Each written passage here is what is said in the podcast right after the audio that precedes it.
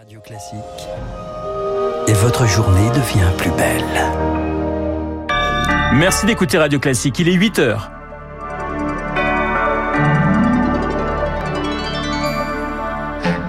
La matinale de Radio Classique avec Renaud Blanc, édition spéciale.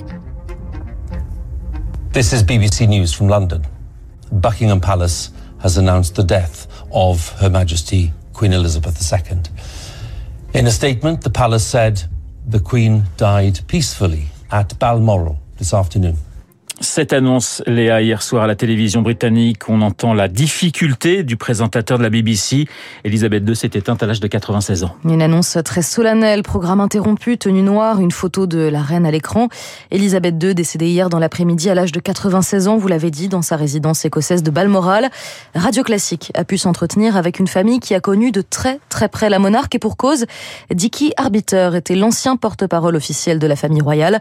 Avec sa fille Victoria, élevée au château de Windsor. Il raconte au micro de Rémi Vallès, 12 ans de vie royale. Quand il évoque Sa Majesté, Dicky Arbiter, 82 ans, marque un silence, puis un sourire dans la voix. La reine, sa reine, était un parfait mélange d'élégance, de discrétion et de facétie.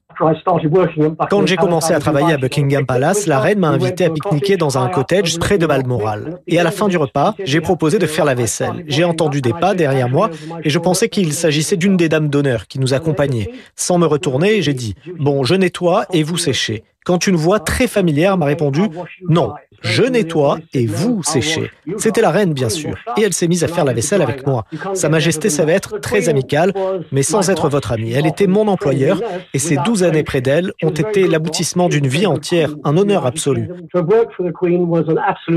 Aux côtés de son père et toujours à l'ombre de Sa Majesté, Victoria Arbiter a partagé son adolescence entre les dorures de Windsor et celles du palais de Kensington. L'agenda de la reine a toujours influencé celui de notre famille. C'était une drôle de vie. Par exemple, je me souviens que l'on ne pouvait pas ouvrir nos cadeaux de Noël avant que papa ne rentre du Noël de Sandringham ou du château de Windsor. Même si elle n'a côtoyé Elisabeth de près qu'à de rares occasions, Victoria Arbiter dit avoir beaucoup grandi en observant la souveraine. Elle ne réagissait jamais sous le coup de l'émotion. Elle prend son temps, elle réfléchit. C'était une diplomate accomplie et une pacificatrice née. Je pense que tout le monde peut s'identifier à elle d'une manière ou d'une autre. Après la retraite de son père en 2000, Victoria Arbiter n'a jamais vraiment mis de côté cette vie en marge de la monarchie. Après avoir écrit de nombreux livres sur Elisabeth, elle est très naturellement devenue chroniqueuse royale. On sentait ces derniers jours l'inquiétude monter. Hier, l'angoisse a culminé lorsque les médecins se sont dit préoccupés, un ton très inhabituel dans le langage royal. Alors dès l'après-midi, des Britanniques ont commencé à se réunir devant Buckingham Palace. Reportage de notre correspondante à Londres, Laura Calmus. Devant les grilles de Buckingham Palace, une foule importante s'est formée dès l'annonce du décès de la reine Elisabeth. Toutes générations confondues, ils sont venus pour rendre hommage à leur monarque qui a servi le pays pendant 70 ans. Rachel s'est vêtue d'un drapeau britannique sur les épaules. Elle contemple la foule et se remémore le parcours de la reine. Elle était une femme si extraordinaire, une si grande partie de notre pays. Elle est tout ce que j'ai connu comme chef d'État. Donc ça va être bizarre. Nous aurons évidemment un roi pour la première fois de ma vie, Charles, et la reine consorte Camilla. Le long du mal, la longue avenue qui mène au palais, les sujets de Sa Majesté marchent en silence, parfois même tête baissée, souvent un bouquet de fleurs à la main et une bougie à allumer. Un rassemblement spontané très important pour Scott, qui est venu avec sa famille. Vous ne pouvez pas venir ici lors d'un événement comme celui-ci. C'est l'histoire qui se vit, c'est très sombre et c'est agréable de voir autant de gens autour de soi. Il y a à peine trois mois, ces mêmes Britanniques étaient dans l'euphorie fêtant le jubilé de platine. Aujourd'hui, ils pleurent leur reine, qui pour eux, pendant toutes ces années, a apporté une stabilité et une unité dans le pays. Les, les plus grandes figures du royaume ont évidemment réagi. Un jour de deuil profond pour la première ministre Liz Truss, un moment profondément triste pour le Royaume-Uni. Ce sont cette fois les propos de la première ministre écossaise Nicola Sturgeon. Augustin Lefebvre, bonjour. Bonjour Léa, bonjour à tous. Les réactions ont largement dépassé hein, les frontières du pays. Oui, les chefs d'État en exercice et passé saluent son sens du devoir, sa dignité, sa stature historique plus qu'une monarque, elle incarnait une époque, estime Joe Biden aux États-Unis. Le Premier ministre canadien Justin Trudeau regrette une de ses personnes préférées au monde. Le président ukrainien Volodymyr Zelensky fait part de sa profonde tristesse. Elle jouissait à juste titre de l'amour de ses sujets pour Vladimir Poutine, le président russe. Le pape François a fait savoir qu'il priait pour Elisabeth II et Charles III. Minute de silence à l'ONU. Côté culture, Elton John, Mick Jagger ou Paul McCartney ont notamment fait part de leur émotion. Les hommages se sont fait visibles dans le monde entier. Le portrait de la reine est affiché sur les écrans géants de Times Square à New York. Le Christ du Corcovado à Rio est illuminé aux couleurs de l'Union Jack. À Paris, la tour Eiffel s'est éteinte. Le président Emmanuel Macron a salué sur Twitter une amie de la France. Les drapeaux seront en berne aujourd'hui et le jour des obsèques de la reine. Selon BFM TV, le président devrait s'exprimer en vidéo à 10h30. Et pour saluer cette figure au rayonnement mondial, merci Augustin, tout un protocole a été mis en place. 12 jours de deuil national. Dimanche, la dépouille sera amenée à Édimbourg où une messe sera dite lundi. Charles III et son épouse Camilla sont eux attendus dans la journée à Londres. Pour la proclamation officielle du roi, ce sera demain. Et oui, car à 73 ans, eh bien Charles accède finalement au trône. En 70 ans d'attente, les Britanniques ont eu le temps d'apprendre à le connaître, mais il a eu bien du mal, Charles III, à se faire une place dans le cœur de ses sujets, car Victoire Fort, sa vie a été marquée par une série de frasques. Mai 2012, les Écossais postés devant la BBC découvrent un nouveau présentateur pour leur météo le prince Charles. Un style dandy, sauce smart et des boutades en cascade, car Charles doit absolument se défaire de son image too serious, trop sérieux.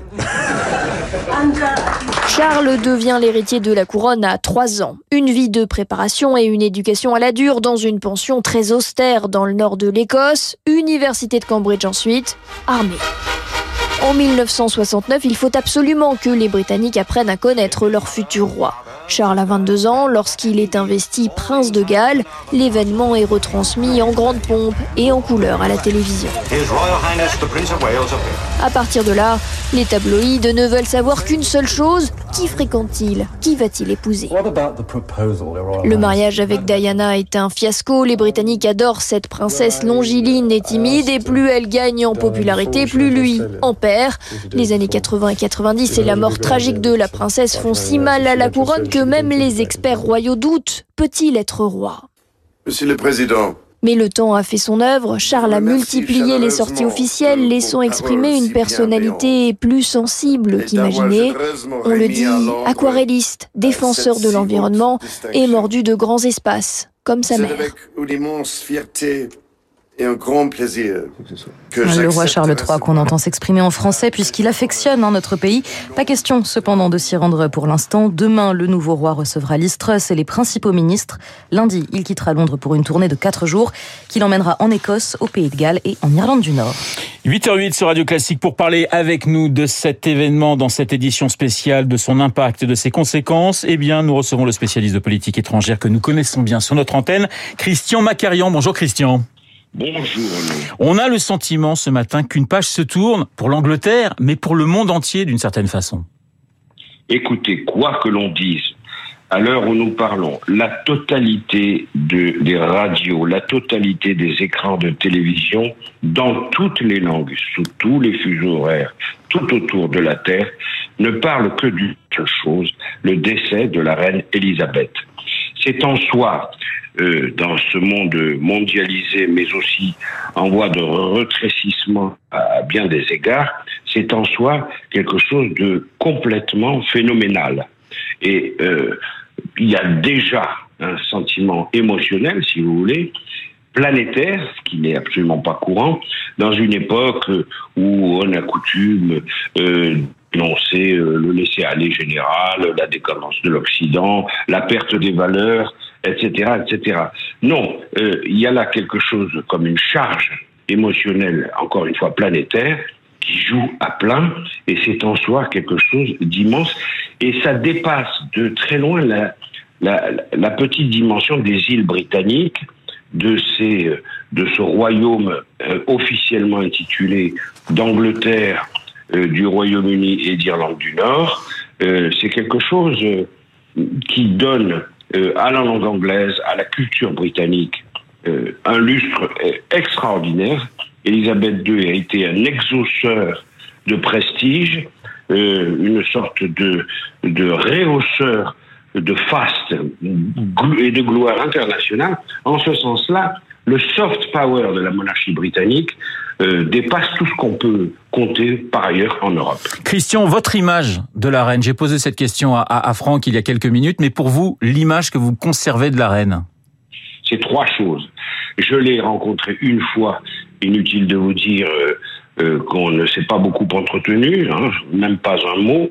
Euh, le sourire et le regard sourire, c'est d'ailleurs très excessif.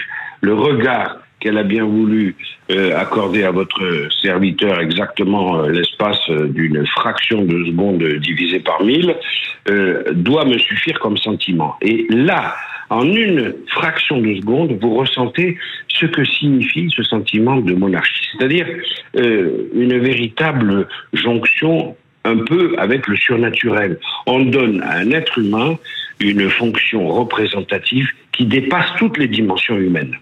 Et euh, ça, ça ne se produit pas, même avec des présidents euh, très puissants, infiniment plus puissants. Donc j'en tire trois leçons. La première, c'est l'intemporalité.